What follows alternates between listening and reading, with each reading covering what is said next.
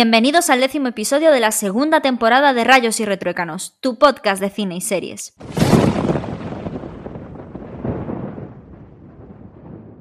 Bueno, pues hoy vamos a hablar de las recomendaciones de noviembre. A nivel personal voy a hablar de cosas, la verdad, de series y, cosas que ya había visto, de sagas y, de series nuevas, que es muy raro que le dedique tanto tiempo a las series, pero llevo como dos meses eh, enganchadísima a, varias series. Eh, Ángel le va a parecer súper raro porque yo siempre mm, como que me da mucha pereza engancharme a ver algo que me requiere tantísimo tiempo como, es una serie de televisión, pero eh, no sé por qué me ha apetecido. También estoy enganchada al Animal Crossing, o sea, debe estar algo relacionado. Así que eh, con esto comenzamos eh, las recomendaciones de noviembre. Venga, Ángel, dinos, ¿tú qué has visto este, este mes?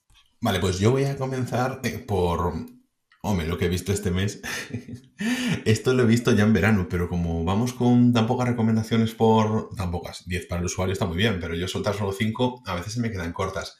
Entonces voy a comentar esta que la terminé de ver en agosto y aún la tengo por aquí pendiente para comentar en noviembre. Y se trata de la serie de, del creador de The Wire, de David Simon, eh, La Conjura contra América, The Plot Against America.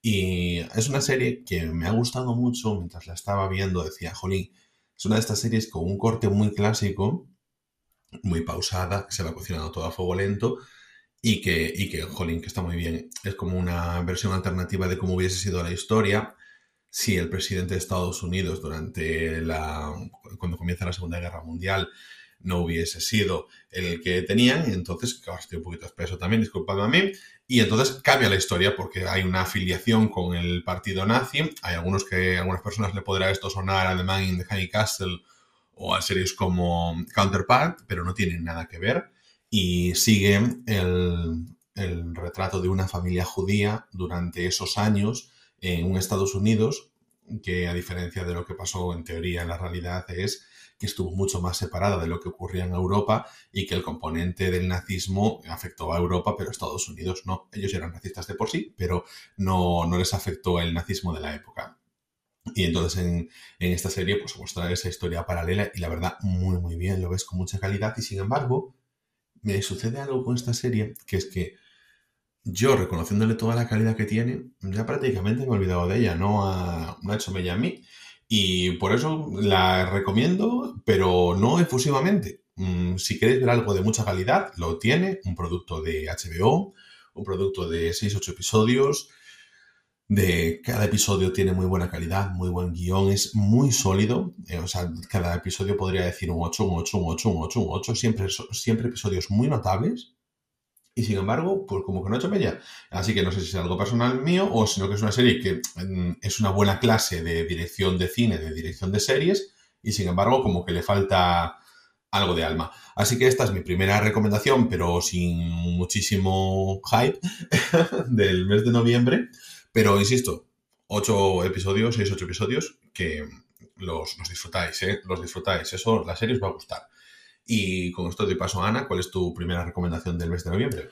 Pues yo, Ángel, eh, en, las recomendaciones de octubre había dicho que había visto una, había vuelto a ver unas sagas y me quedó ahí pendientísimo porque al final no nos dio tiempo porque hice otras recomendaciones y tal. Como dices tú, siempre nos quedamos cortos. Sí que es cierto que para el usuario son 10, pero nosotros como que nos quedamos ahí, ahí.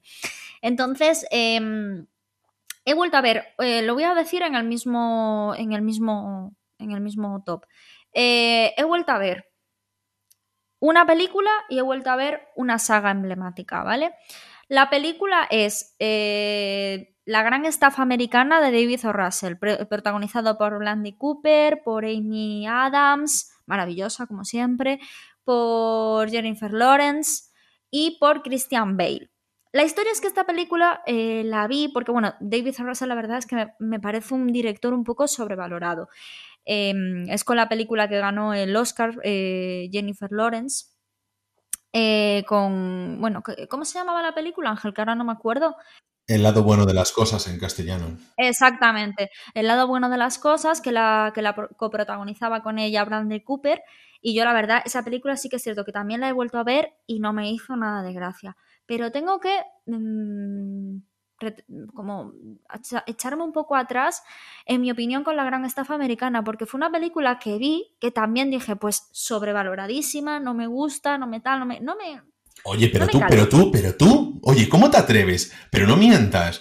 Pero vamos a ver, cuando viste la gran estafa americana me dijiste peliculón y me la pusiste tremendísima pero tremendísima la, me la pusiste. ¿Cómo digas ahora? No, perdona, me dijiste película que te había encantado, pero además, no solo es que te había encantado cómo estaba hecha y todas estas cosas, sino que habías aprendido un montón. O sea, es que me la vendiste súper bien. Pero ¿cómo? ¿Cómo? Bueno, no, no. Aprendido un montón, pero si ahí no hay nada que aprender. Bueno. No, te estás confundiendo con la gran apuesta. Ah, hostia. Pues, eh, ah, la gran estafa americana no es la sí, te estás, sí, sí, sí, sí. Sí, te estás confundiendo con la gran apuesta. claro, cuando dijiste lo de aprender un montón, cuando dijiste lo de aprender un montón me di cuenta, porque dije yo que voy a aprender ahí a estafar. no, sí, la, gran, la gran, estaba, a tope con la gran apuesta, sí, sí. No, no, es que la gran apuesta la volví a ver y te dije, la he vuelto a ver porque, porque la primera vez me encantó, pero como hubo muchos conceptos que tuve que ir buscando. A ver, primero voy a hablar de lo que estaba hablando y luego vuelvo a la gran apuesta.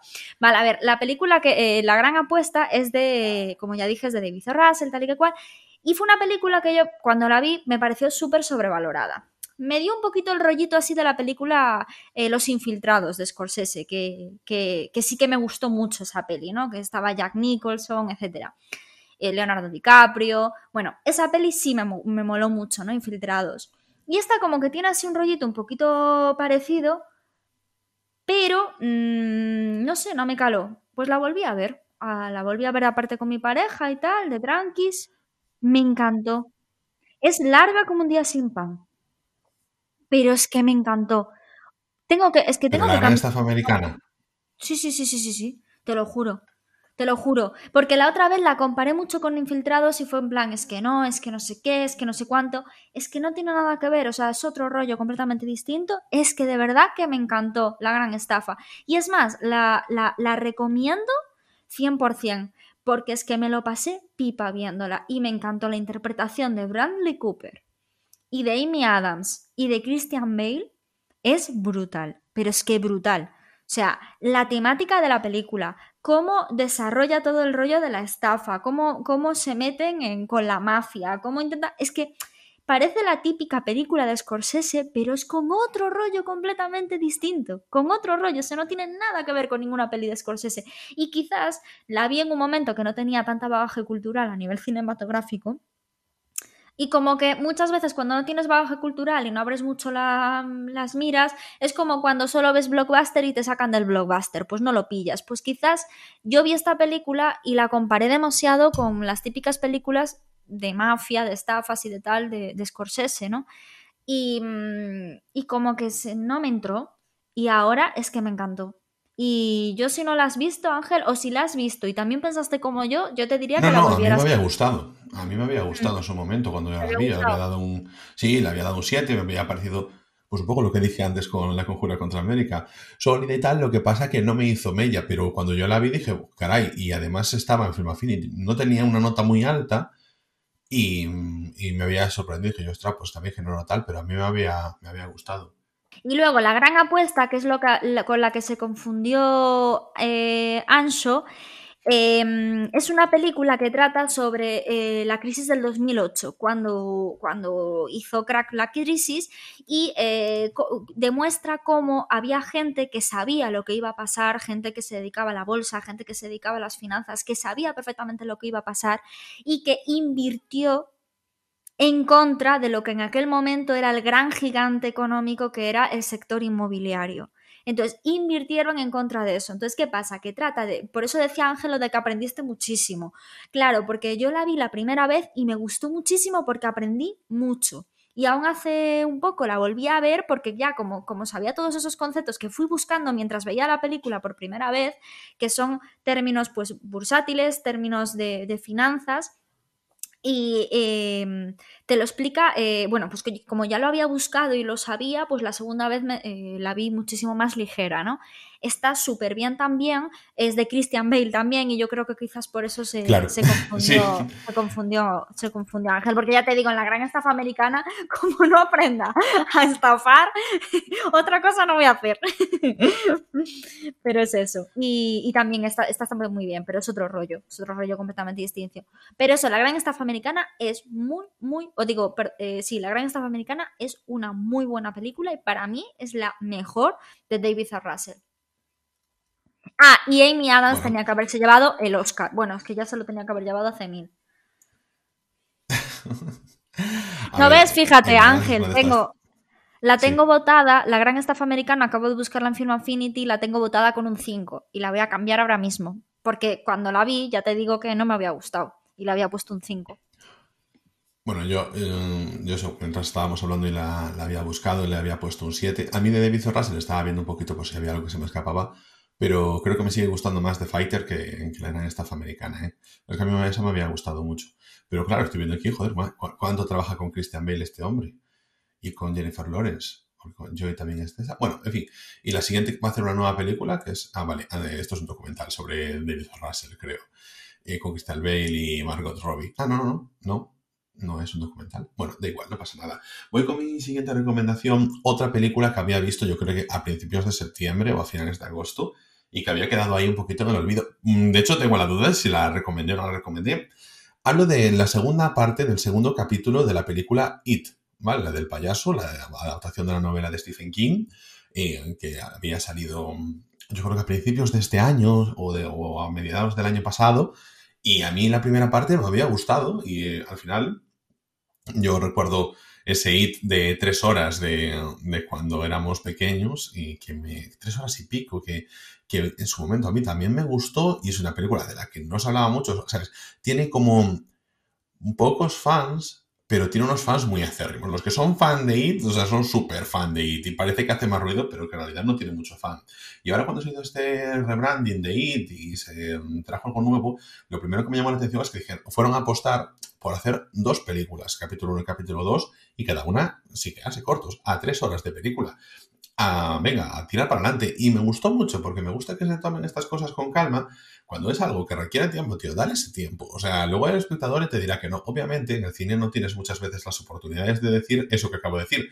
Ya te dirá el espectador que no. Tú tienes que hacer lo más comestible posible todas estas cosas. Y esto es una de las cosas que aprecio. A mí es una película que me gustó, tanto la 1 como la 2. La disfruté, no es una gran maravilla, no es una, gran cosa. Tampoco hace falta que lo sea. Porque, bueno, pues en el género de terror siempre buscamos cosas diferentes. Esto tampoco es que reinverte la rueda pero como vuelvo diciendo desde, desde el comienzo, es una película mm, sólida, que tú la ves, no, no, no pretende ser más de lo que es, que eso es súper importante, y al mismo tiempo se toma en serio a sí misma y se respeta. Ya digo, para mí lo de la duración es fundamental, que puede dar mucha pereza. Vale, pues si te da mucha pereza simplemente no la veas, que no pasa nada, pero si la ves, te das cuenta de que no es una duración estirada, y en una película de partida en dos, o sea, hecho en dos partes, que son tres horas cada parte, que digas no es estirada y todo es contenido y está bien, no pierde el ritmo en ningún momento, en mi opinión. Eh, pues yo creo que es una buena noticia. Así que eh, esta es mi segunda, y lo digo en serio, sí, recomendación del, para el mes de noviembre, que además, oye, acabamos de venir de Halloween, si no habéis visto IT, veces capítulo 1, veces capítulo 2, que oye, pues os da, ahora veis dos fines de semana, que no todo el mundo tiene que darse los atracones, que parece que vivimos en la época en la que tienes que estar con el binge watching a tope, ver una serie en, en nada, en una tarde, y, estar hasta que no pares, tío. Pues te ves un fin de semana, el fin de semana te ves el segundo capítulo, pues has echado dos fines de semana la mar de ricos, ahora que yo que estar en casita. Así que bueno, esta es mi segunda recomendación. Ana, ¿cuál es tu segunda recomendación para el mes de noviembre? Vale, pues eh, antes como empecé a hablar de la gran apuesta, por, por, la confusión que hubo, no hablé de la saga que volví a ver. Vale, la saga que he vuelto a ver ha sido eh, Jurassic Park, pero las antiguas, no la saga nueva. Eh, tengo que decir que tenía muy buen recuerdo de la 2. A mí la 2 me gustó mucho, mucho. La 1 me gustó mucho, pero la 3 no la había visto. Y ni falta que hace. O sea, qué cosa más empalagosa. Pero empalagosa la historia. O sea, es de eh, un niño que se queda atrapado en la isla donde se quedan los dinosaurios y sus padres van a por él con la ayuda de, bueno, de uno de los personajes principales de, la primera película, que ahora no me sale el nombre. La historia es que eh, em, el que es paleontólogo, sí, paleontólogo. Bueno, la historia es que mm, es que es que no, no hay historia, o sea, es que es la cosa más empalagosa, más absurda, más ridícula de película de las que he visto en mi vida. O sea, me horrorizó. Pero bueno, la 1 y la 2, la verdad, las, disfruté muchísimo y me gustó mucho volver a verlas porque, mm, bueno, eh, de la, de la 2 la recordaba muy bien porque la tenía grabada en VHS, de esto que la grabas de la tele y de vez en cuando la veía. Pero la 1, la verdad, la tenía más olvidada y es que es es que está genial. Y esa banda sonora maravillosa de John Williams es que me parece de las bandas sonoras más bonitas que se han hecho, porque es que no es que sea buena, ¿no? Que hablamos de buenas bandas sonoras. Que, pues lo que, lo que digo siempre, de que esté bien adecuado a lo que se ve a, nivel banda sonora, eh, que esté adecuado a la narrativa de la película, ¿vale? Sí, eso son buenas bandas sonoras, pero es que esta es bonita, es que la canción es bonita, es que te la pones en casa y es que es como si entraras en otra dimensión, es muy, muy, muy bonita. Y la disfruté muchísimo. Así que, bueno, pues nada, eh, esta es mi otra recomendación, la película 1 y 2 de Jurassic Park, las películas de, los 90 y eh, de Steven Spielberg. Y la 3, mi no recomendación de que en serio no perdáis el tiempo, no hace falta que la veáis. ah, y una cosa que voy a añadir, eh, que en la gran estafa americana, que, que, que nombré a todos los actores menos a Jeremy Renner, que está increíble en esta película, increíble, o sea, están los cinco maravillosos y se me había olvidado eh, mencionarlo. a Jeremy Renner como que le cuesta coger principales, actúa bien, lo que pasa es que yo creo que, que le falta así algo, un rollito así de carisma para protagonizar cosas, porque sé que le habían dado... Muy bueno, ¿eh? Es buen actor, pero que me da como que no consigue enganchar de todo con los papeles protagonistas, ¿eh? Cargar toda la... Cargar una película sobre sus hombros le cuesta. Y, sin embargo, como actores, bueno, bueno, a lo mejor no han encontrado aún tampoco su papel, también puede ser. Bueno, yo voy a... Eh, salió en La Llegada también con Amy Adams, que ahí sí que tenía un papel más protagonista, pero vamos, que Amy Adams era la que llevaba el peso, está claro. Claro, porque Amy Adams lleva el peso aunque no quiere. Mira, vamos a ver. Em, es buenísima, es buenísima. Sí. Yo voy a hablar de una película que, aunque es de 2016, se ha hablado este mes de octubre de ella en, Twitter, lo he estado viendo y me ha llamado la atención. Bueno, lo primero que escuché hablar de ella fue en el mes de septiembre, diciendo que estaba en Amazon Prime, que había gustado mucho, pero que era súper difícil encontrarla, porque tenías que buscarlo por su título en coreano. Y su título en coreano, que era Godsung, eh, que claro, eh, no te llama, o sea, no sabes de qué se está hablando, Mm, y, entonces yo me quedaba un poquito, vaya, qué extraño, pero sin embargo dice que es muy buena y tal, y esto es una de las cosas que pasan en Prime Video, que a veces su, su buscador no es muy bueno, su interfaz falla, porque aunque la portada yo creo que la tienen bien, la interfaz cuando buscas o cuando quieres explorar por ahí falla, pero eh, la han traído a filming en este caso, la han destacado, yo la he visto, o sea, he visto que estaba por ahí, he ido a Twitter a buscar unos comentarios que había leído sobre ella y dije, venga, me voy a. Y estamos hablando de una película que, si tú decías que la gran estafa americana es larga, esta es mucho más larga, porque esta dura también cerca de las tres horas. Aquí vengo con una película larga, dura dos horas y media, para ser exactos, ¿vale? Y mm, es una película dirigida por el director No Hong Jin, como decía, en coreano se llama Gotsum, en inglés se llama The Wailing y en castellano la han traducido por El extraño. Es una película eh, que mm, si habéis visto estas películas eh, coreanas de cuando la gente se motiva y dice, oh, voy a ver películas coreanas y tal. Y una de las clásicas, porque es del director Bon Joon-ho, el director de Parásitos, si no estoy diciendo yo mal, es la de Memorias de un asesinato. Eh, esta eh, tiene el comienzo de la ambientación es parecida, porque trata sobre que la vida de un pueblo como que se ve ahí truncada cuando de repente aparecen, o aparece un asesino en serie, se descubren varios crímenes concatenados y que son bastante salvajes, son muy turbios y en ellos se ve involucrado en la investigación un policía patán que, bueno, está ahí el cuerpo de policía y, que dice, hostia, ¿qué, sucede aquí? Porque son muy macabros, es la palabra que quería, macabros. Y ve que se están sucediendo cada vez más, que la gente muere en unas circunstancias muy extrañas. La película viene en todo momento en una atmósfera de verdad enrarecida, áspera, ruda. No vais a ver una película agradable en ningún momento. El comienzo es también algo, no sé si estoy confundiendo, pero es un, ah, bueno, sí, sí me estaba confundiendo. No es que sea muy gore, pero, pero yo os digo, es cruda la película. No es ningún drama, tiene sus momentos también de comedia. El actor que es, me lo tengo por aquí anotado, Juan Jung-min, pero le ves la cara y dices, esto, es un tipo bonachón, porque es el papel que hace es eso de un policía bonachón, tiene problemas con su familia, pero él siempre intenta llevar las cosas con humor, cuando se enfada te hace gracia y al mismo tiempo la cosa está turbia, porque ya os digo, es un asesino em, muy, muy, muy retorcido y todo apunta a que dentro de esa aldea rural eh, surcoreana, em, el extranjero, que ahí viene el nombre, que es un japonés que vive de forma ermitaña en el medio del monte, es el principal responsable.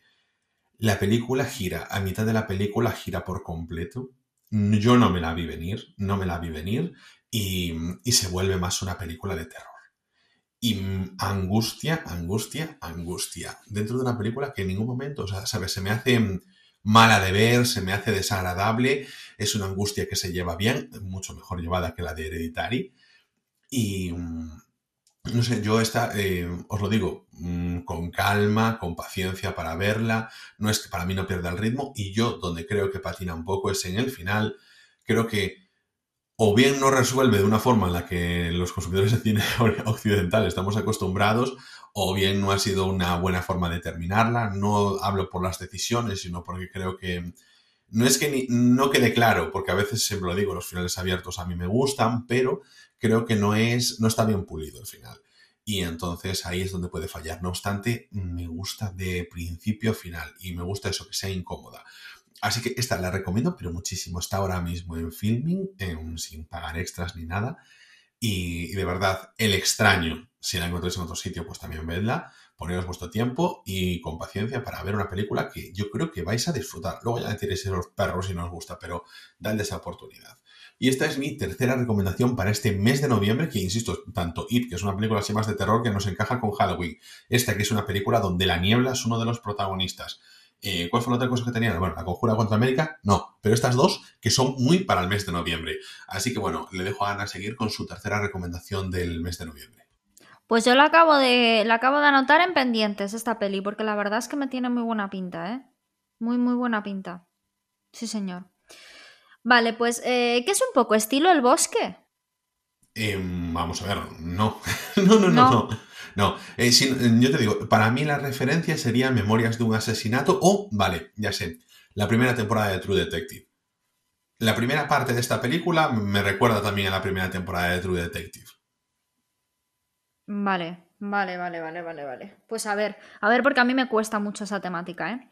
Me gusta yo, mucho. Yo creo que incluso aunque te pongas con Ricardo a verla, yo creo que esta tendrías que ponerte tú, pero planes atendiendo a la película, ¿eh? Y yo te digo, a mí cuando hablaron bien de ella dije, voy a verla, tal. Me la vi muy de mañana, en plan a las 7 de la mañana o a las 6 y media de la mañana, y dije, pero acabado de despertar, fresquito. Y de esto que no quiero que nadie... Sí, porque Ángel es de esas personas que a las 6 de la mañana se levanta fresquito. El resto de los mortales, que somos seres humanos normales, no. Pero me refiero que son buenas horas para, pues, si te quieres ver algo, porque no tienes distracciones. No hay nadie que te esté hablando por el teléfono para que estés en el Telegram dando vueltas, ni en Twitter, ni en Instagram, ni en Facebook, ni nada por el estilo. O sea, si te metes en Facebook es porque quieres, pero no porque nadie requiera tu atención. Entonces, para ponerte una película a la que necesites concentración o que normalmente no te entra, es una buena hora. Vienes de descansar, nadie te está molestando y tú te la pones, te la disfrutas y luego ya empiezas el día. Esto fue un sábado, evidentemente a las 6 de la mañana, no antes de irme a trabajar. Pero, no sé, a mí me renta mucho y, y te digo, la película... Es más, es que es una de estas películas que yo volvería a ver. Que muchas digo, ah, son muy buenas y tal, pero no la volvería a ver esta, la volvería a ver. Así que, vale. venga, dale con lo tuyo. Venga, pues mi tercera recomendación es una película que es una comedia romántica que tenía muy pendiente porque fue una de las películas más tequilleras de la década de los 2000, que es Lío embarazoso. ¿Vale? Dirigida por Yuta Pato, que luego busqué información y la verdad es que este tío a nivel comedia romántica se volvió un erudito y una persona, pues, pues es un director de, renombre en el mundo de la, de la comedia. Yo tengo que decir que, porque vale, eh, voy a hablar de las dos, ¿vale? Tiene Lío Embarazoso, que salió en 2007, que fue la que lo petó, y luego tiene una secuela que es Si fuera fácil, ¿vale? Entonces, yo os voy a decir, lío embarazoso no me gustó porque tiene, eh, independientemente de que es como, es como quien dice de quien habla, quien, quien, critica la violencia en las películas de en las películas de Tarantino, ¿no? Es absurdo, es cine, o sea, yo me parece que ese, ese tío no es que esté loco y que, y que, y que haga apología de la violencia en absoluto, es una película y punto, ¿no? Vale, pues aquí eh, me podéis decir lo mismo por el comentario que voy a decir ahora, pero creo que es distinto. Y a mí no me hacen gracia esas cosas. No me hacen gracia porque hay muchos, es que no me hacen gracia. Y es, em, me parece un poco machista la película. ¿Vale? Me parece muy machista y creo que en la segunda parte lo arregla, lo arregla de una forma maravillosa, porque a mí la segunda parte me ha encantado, le he puesto un 7. Os explico. La película trata sobre una chica que está trabajando, aparte trabaja eh, en, la tele, creo que era, sí, en la tele, eh, dando las noticias o, algo así era. No, sé si me estoy liando ahora, pero, pero algo así era. La historia es que eh, ella un día sale de fiesta porque es la típica solterona, tal, y tiene una hermana que está casada, que tiene dos hijas, que tiene como la vida perfecta, ¿no? La vida soñada, el sueño americano, ¿no? Y mm, entonces un día sale de fiesta y se lía con un tío que es un friki de la leche. Y, ¿y qué pasa? Que él, eh, bueno, cuando van a tener relaciones, él lo hace sin condón y entonces ella se queda embarazada. El rollo es que es todo tan absurdo que eh, como que no llegas a empatizar con los personajes, porque es todo muy ridículo. No es nada realista, es decir, ella como que se intenta enamorar de él para estar con él, porque él ha liado y es el padre de su hijo, y entonces de repente como que empiezan una relación así salida de la nada, que se nota que está forzadísimo todo, y a mí lo que más me, me gustó de la serie, o sea, de la, de la serie en realidad fue eh, su hermana con su familia y su marido. Me tenía muchísima más intriga, ¿no? Y yo creo que de eso se dio cuenta el director porque la segunda parte es un spin-off en el que habla solamente de su hermana con su hija y su familia, con su marido y, su, y sus hijas. Vale, seguimos con Lío Embarazoso. ¿Por qué digo que es machista? Pues porque el friki y sus amigos hacen las típicas tonterías, los típicos comentarios y las típicas cosas súper mm, encasillado del machismo que tiene que hacer gracia. Y me parece un tema tan sumamente serio que yo no le veo, yo, es que yo no le vi la gracia por ninguna parte, no me hizo gracia, pero a veces, joder, te puedes, te puedes reír de una muerte, como te ríes con, pues eso, vuelvo a decir lo mismo, en una película de Tarantino, te puedes reír de una muerte, te puede hacer gracia, bueno, es la, la comedia negra, vale, perfecto, sin problema ninguno, pero es que aquí no me hace gracia es que no me hace gracia. Eh, me parece que la película no empatizo con ninguno de los personajes, no me resulta realista. Tampoco me resulta no realista, me parece todo exagerado y, y creo que, no sé si quien me dijo que, que, los personajes reales, o sea, los amigos del frikis, realmente estaban fumados de verdad todo el día y tal y que cual. Me pareció todo tan típico, tipicazo, todo tan buscado, todo tan eh, eh, que, ya sabes lo que va a pasar sin necesidad de ver la película, es que no me sorprendió en nada. O sea, no me gustó nada la película. Nada, no me, no me sorprendió en nada. Y yo le puse un 5 porque, joder, sí que es cierto que tiene detalles muy buenos. Y, por ejemplo, Jackson Siegel, que está en la película, a mí me encantó, que es el que está en How I Met Your Mother, que hace de, de Marshall.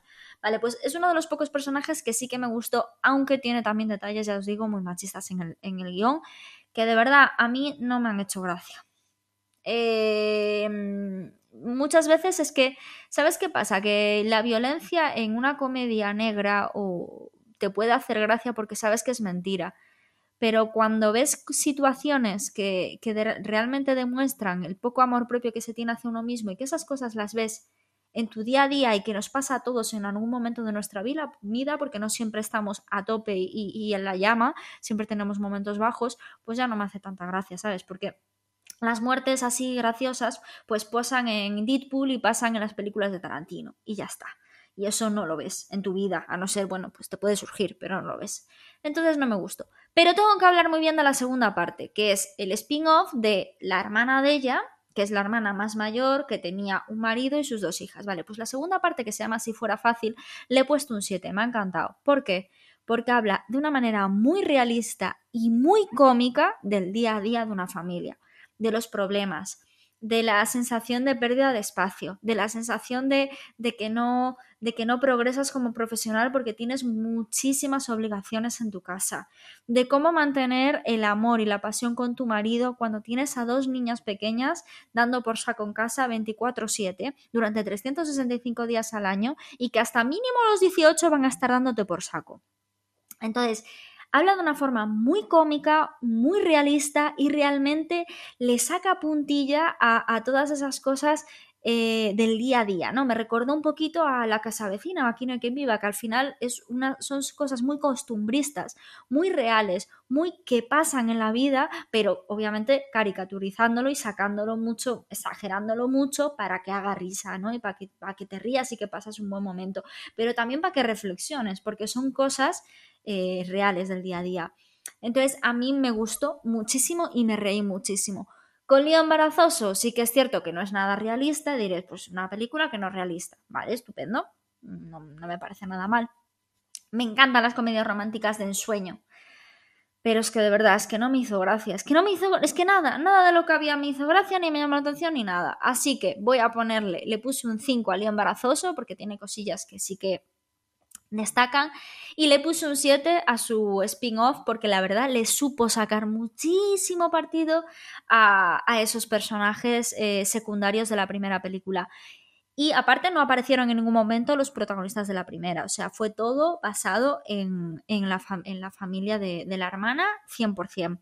Y tengo que decir que hay otra película de Utah Patou, del mismo director, que salió en 2015, que tiene bastante buena crítica y que quiero ver, que es, se llama Y de repente tú que esa sí que realmente mm, me parece que puede llegar a merecer la pena, así que la, me la voy a anotar y en cuanto la vea, pues la comentaré por el podcast. Así que esta es mi tercera recomendación, doble recomendación de, eh, de, mi, de mi top de recomendaciones de, de octubre. De, perdón, de noviembre. Eh, voy a comentarte una cosa, porque a, eh, por, a lo mejor alguno de nuestros oyentes dice, bueno, pero que esa película es muy antigua. Yo esa película recuerdo que la fui a ver al cine y ya me pareció casposa cuando la vi en el cine. Cuando yo tenía, no sé. Em, la, palabra es la palabra es casposa. Es, que, es que yo tenía, joder, yo, era joven, es decir, tendría 14 años y me parecía casposa. Vamos a ver. No era una película. Porque quiero decir, en esa. Y la segunda parte, y la segunda parte me parece una crítica a la casposidad. Fíjate lo que te digo. Me parece que pues critica la casposidad. Igual, igual Manín le doy una oportunidad. Pero bueno, yo tampoco soy mucho de esas películas. Que tuve una época en la que era mucho más, pero bueno, pues como que me da más pereza. Y entonces yo me voy a la parte totalmente opuesta para hacer mi tercera recomendación del. Cuarta recomendación del mes de noviembre. Y es que esta no, no la vas a ver venir. La película es Sing Godzilla. Vale, es una readaptación que se hizo de la clásica película Godzilla, es una película japonesa de Hideaki Anno y de Shinji Higuchi. Uno de ellos es, eh, Hideaki es eh, uno de los creadores de Evangelion y después eh, Shinji Higuchi de Attack on Titan, de Ataque a los Titanes, que va a venir ahora la cuarta temporada. Es una película de acción real, me refiero de, de carne y hueso, no es de animación. Eh, la he visto en filming, he estado ahí aprovechando un poquito de la suscripción a filming y a diferencia de estas películas que se han estado haciendo últimamente, como Godzilla contra King Kong, o se va a estrenar, o alguna de estas cosas, del, nuevo universo que se ha hecho con, eh, con, King Kong y la isla de la calavera, y que encuentran, hay, monstruos en el mundo y cosas así, que son tirando más al blockbuster espectacular. Esta es muy diferente, ¿vale? Y entonces me voy a quedar con una de las primeras críticas que hay de Pablo González de Cinemanía, que dice, Sin Godzilla parece el kaiju que habría escrito Aaron Sorkin, una monster movie modélica que podría encajar más en la categoría de The Host de Bon Joon-ho que en cualquiera de las adaptaciones previas del lagarto. Y, y es cierto, lo primero que tengo que advertiros a todo el mundo es que la primera aparición de Godzilla va a parecer que es una película que os está tomando el pelo. Pero es un monstruo que va cambiando. Y vuelve un poquito al tema de, del origen de Godzilla, de hablar de esa crítica a la energía nuclear Ostras, Ángel, la acabo de buscar y la tengo dependiente, ¿eh? No sé por qué, pero la puse dependiente en el año 2016, la anoté dependiente, hace cuatro años. ¿En Filming o en Film Affinity? En Film Affinity. Pues, eh, porque ya te digo, es una película que cuando... A ver, que, llama la atención porque realmente eh, está todo el rato metido en el gabinete del primer ministro de Japón y cómo se van alternando las decisiones que se toman, cómo lo comunican con la gente, qué cosas están haciendo. Es una película mucho más de eso, de comunicación de crisis y de cómo, se, cómo la burocracia a veces se entorpece en este tipo de situaciones. Eh, la excesiva burocracia es una crítica también a ello. Es una Podríamos decir que Godzilla se podría llamar COVID-19, ¿no? Bueno, a ver, sí, porque también oh, es, que me llama mucho la atención porque también estaban con los planes de las ayudas, de la reconstrucción, de todas esas cosas, hablando que las películas de clásicas de Godzilla siempre están en plan cómo sacamos al ejército y todo esto. Me parece incluso imaginativo la forma en la que se enfrentan físicamente al monstruo y me gustaría que la vieseis y que, insisto, hay un plano en el que yo pensé, esta película me está tomando en pedo, lo juro que fue al principio de todo, porque Godzilla va atravesando como si fuese Son Goku diferentes evoluciones, porque es un monstruo que no es que lleve viviendo como están ahora en este nuevo universo, diciendo debajo de las aguas durante mucho tiempo en una isla o lo que fuese, sino que está sufriendo mutaciones rápidas a causa de todo de los efectos radioactivos. Y, la primera es que, es que parece que se le salta a los ojos. No quiero que la busquéis en plan suelta, fuera de contexto, sino que lo veáis en la película y que os acordéis de mí diciendo, olvidadlo, quiero decir, olvidadlo. Eh, no sé, me llamó la atención y dije yo, esto es una vergüenza, me están tomando el pelo y luego la película siguió y dije yo, no, no, no, está muy bien todo. Está muy bien contado, sobre todo porque Hombre, evidentemente las películas siempre intentan que Godzilla sea el más, un monstruo súper eh, aterrador y todas estas cosas, pero en esta película te muestran lo aterrador que es con las consecuencias de su destrucción, de cómo afecta a una ciudad, de cómo eh, no, no es que aparezca y tú sacas a toda la artillería y estáis durante una hora y media o dos horas peleando contra el gran monstruo y esto se acaba, sino que esto se puede, es una situación que se podría extender días y días y días con un monstruo mm, destruyendo la ciudad que conoces en la que hay millones de habitantes. Entonces me ha gustado mucho y la recomiendo muchísimo. Es mi cuarta recomendación para este mes de noviembre. Insisto, venimos de Halloween, creo que una película de monstruos, pero en este caso más centrada en, la parte de las relaciones diplomáticas, presidenciales, de cómo se inmiscuye también Estados Unidos y los otros países en los asuntos de Japón. Entonces, pues bueno, creo que está muy bien para eso. Así que nada, que la dejo. Ana, sigue con lo tuyo. Vale, pues mi segunda recomendación es una serie eh, que es en realidad es un spin-off de Alguien voló sobre el nido del cuco. Trata sobre la enfermera que, trata en ese manicomio de Alguien voló sobre el nido del cuco, que Ángel tiene que ver y que me imagino que todavía no ha visto, que es una de mis películas favoritas protagonizada por Jack Nicholson. La historia es que, mm, bueno, eh, la serie se llama Ratchet, creo que se pronuncia así, y está eh, creada y dirigida por Ryan Murphy, que es el director de American Horror Story, que bueno, para mí es una serie que tiene que, es digna de ver, que, es muy, muy, muy carismática, es muy original y tiene alguna temporada mala, porque cada temporada es una historia completamente distinta, lo que pasa que los personajes siempre son los mismos. Hay algunos que se van, eh, pues como todas las series, ¿no? Pero siempre recicla los mismos personajes, pero con historias completamente distintas. Y una de las eh, actrices estrella de, American Horror es eh, Sarah Paulson. Y, mm, y, bueno, pues en este caso, en esta serie de Ratchet, la protagonista es ella, Sarah Paulson. Em, ella interpreta a la enfermera de este spin-off de Alguien voló sobre el nido del Cutco y cuenta la historia de cómo ella llega a ese manicomio, cuál es el motivo por el que llega y toda una historia y bueno, con un engranaje eh, impresionante, ¿no? Vamos a ver, por partes. La historia es buena, muy buena. Está bien contada. Aparte está metido el tema de la tolerancia eh, con con el tema del lesbianismo, de la homosexualidad, mm, del feminismo, muy bien hecho, ¿sabes? Cuando, cuando, cuando se hacen estas cosas y se hacen bien, con sutileza, que pegan, que están bien puestas en el, en el sitio y en el momento, cuando se nota que no está buscado, ¿no? Em, tiene un ritmo bueno, tiene una historia buena, está bien dirigido, tiene unos planos, una dirección artística maravillosa. Maravillosa, con unos colores increíbles, que me recordó muchas veces a la serie esta Utopía, que fue una serie que tuvo bastante éxito, pero que a mí y Ángel no nos entró ni para atrás. Mira que la intentamos ver y no hubo forma, no nos entró. Pero sí que es cierto que tenía una fotografía y, y, una dirección artística buenísima, los colores y todo. Bueno, pues esta serie es lo mismo, está todo pensado como si fuera un cuadro, igualito que como si fuera un cuadro. Y la escenografía es impresionante, el vestuario, todo. Sarah Paulson está maravillosa, como siempre, porque siempre está maravillosa. Y, a mí es una, es una serie que, reconozco que es muy buena. Pero tengo que decir a nivel subjetivo que a mí no... Pues es que sin más, sin más, o sea, no me entró. Reconozco la calidad, reconozco que es una buena historia, reconozco. Pero no me entró, ¿sabes? No, no, no me entró, creo que es demasiado lenta, es el fallo, ¿no? Tiene buen ritmo en cada capítulo, pero sí que es cierto que luego lo piensas y dices tú, uff, es que es que es demasiado largo, o sea, sí, sí, o sea, me interesa, me gusta, eh, es necesario, vale, sí, pero es que, uff, a ver cuándo acaba, ¿sabes? No sé, me pasaba un poco eso.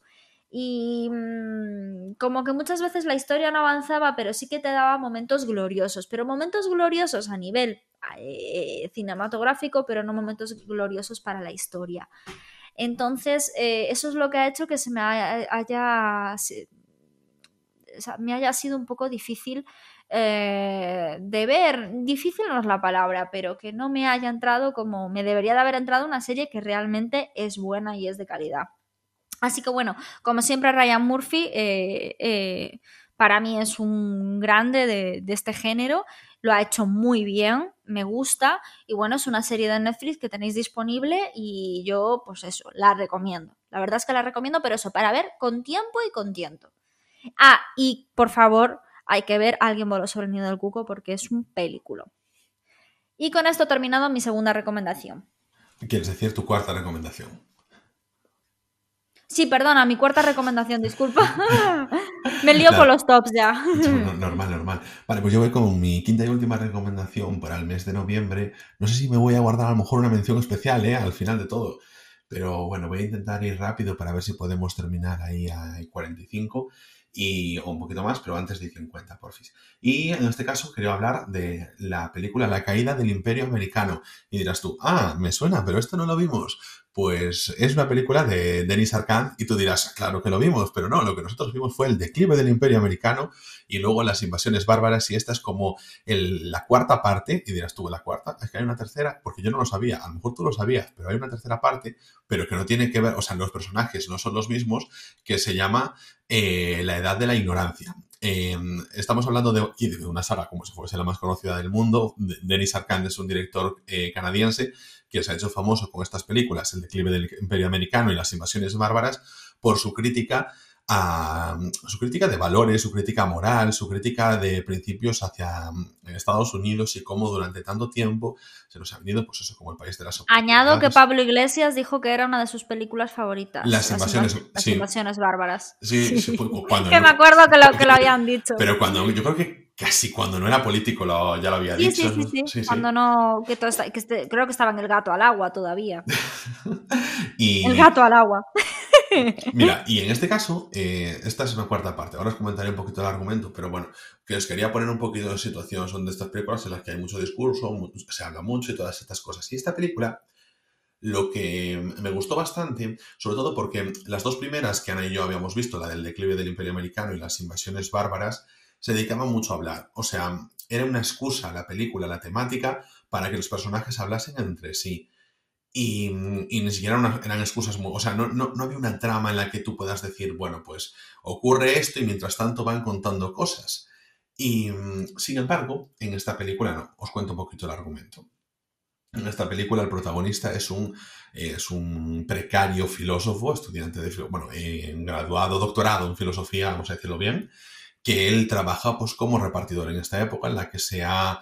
Eh, bueno, eh, tirado tanto de comercio electrónico, glorificado tanto el comercio electrónico y hacer las cosas online, pues siempre hay, hay cada vez más, de, más ofertas de empleo de repartidores de forma autónoma, precarizados, y que, bueno, es lo que, a lo que te puedes agarrar cuando tú lo que has estudiado es filosofía, ya que de eso, pues trabajo, quitando ejercer como docente no lo hay.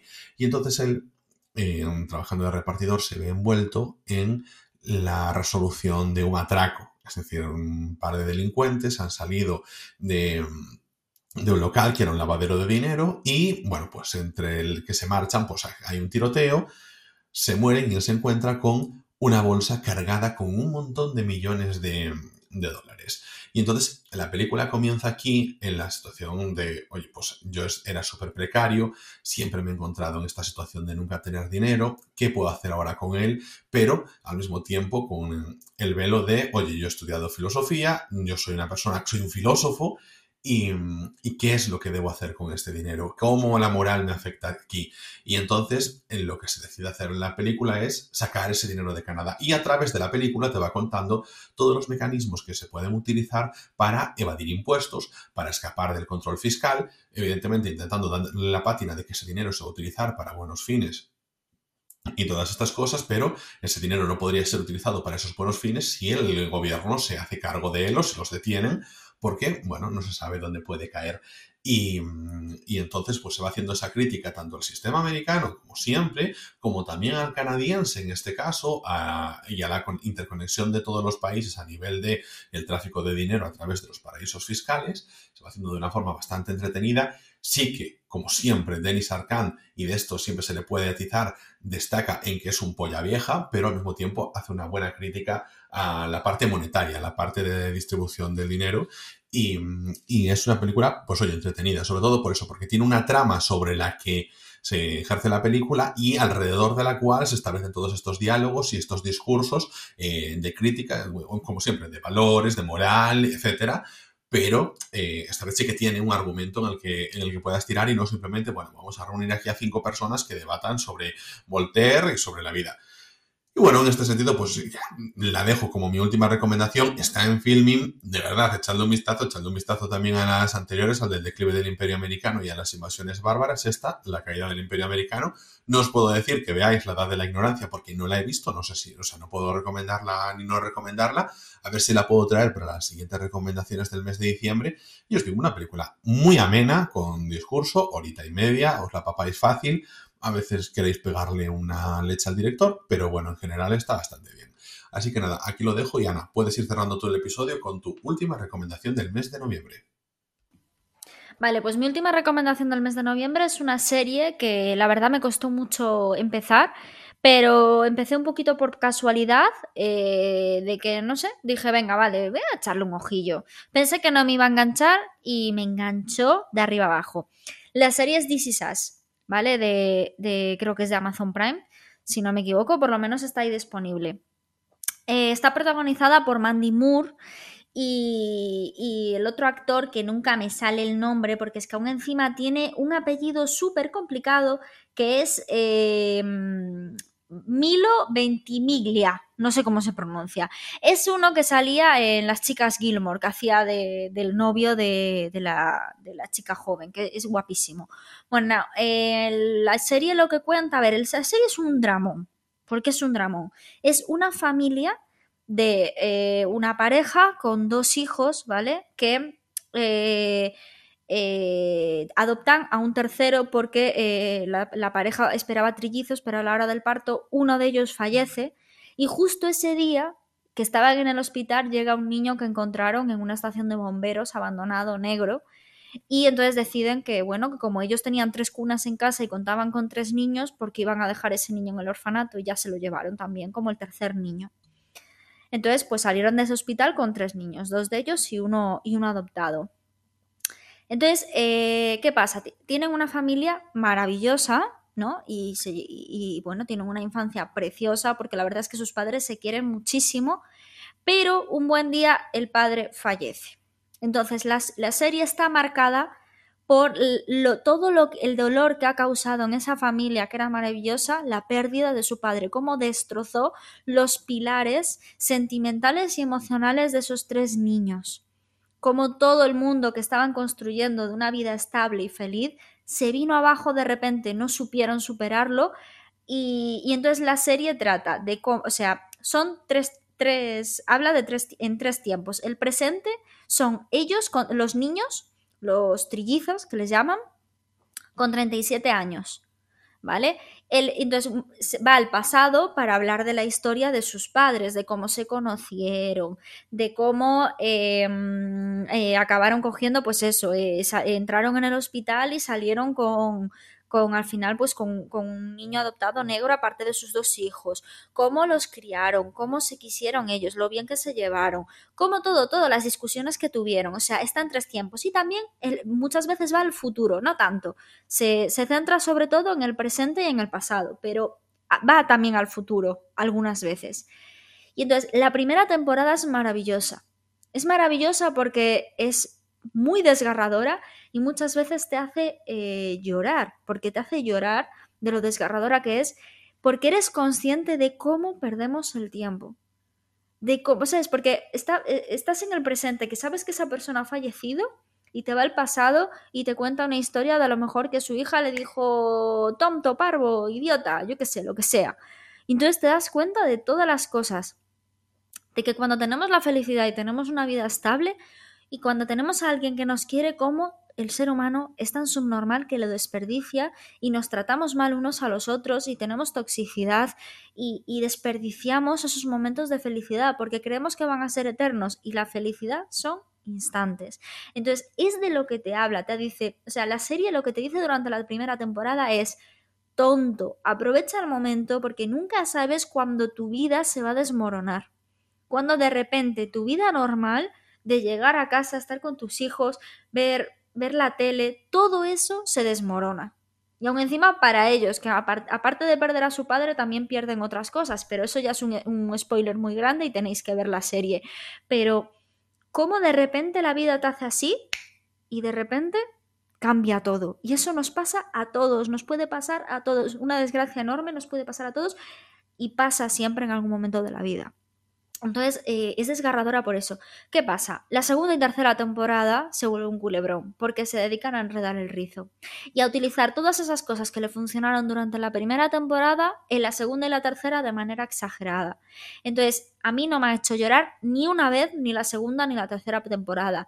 No me ha enganchado, Sí que es cierto que la estoy viendo porque, bueno, es una serie amena y tal, y ahora que ya eh, he profundizado tanto con los personajes, me gustaría ver cómo termina la historia. Supuestamente va a haber cinco temporadas. La cuarta creo que salió hoy, por lo que vi en, Amazon Prime, que salía hoy en España. Eh, la tercera la terminé el otro día y la tercera para mí es la peor. Es la peor porque la segunda aún se salva algo, pero la tercera es la peor. Pero de verdad, la primera temporada es muy, muy, muy buena. Y yo no soy de dramas, pero de verdad que te hace removerte toda por dentro y darte cuenta de lo tontos que somos y está muy bien pensada y muy bien hecha. La segunda y la tercera ya os digo que, que es estirar el rizo. O sea, es rizar el rizo. No, ya no tiene la esencia de la primera, ya no me hace llorar, ya no me emociona porque no tiene. Para mí, el personaje, uno de los personajes principales, lo voy a decir porque no es spoiler, porque aparece ya creo que en el primer capítulo, uno de los personajes principales es que eh, el niño negro encuentra a su verdadero padre. Y es que es tan maravillosa esa historia que, mm, que es que ya después ya no tiene sentido.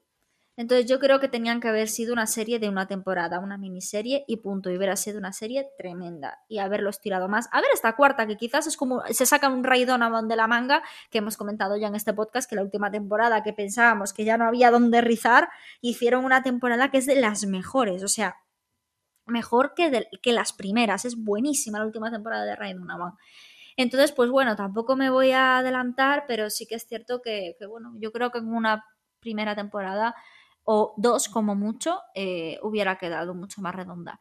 Pero de verdad, la primera temporada merece mucho, mucho, mucho la pena. La recomiendo mil.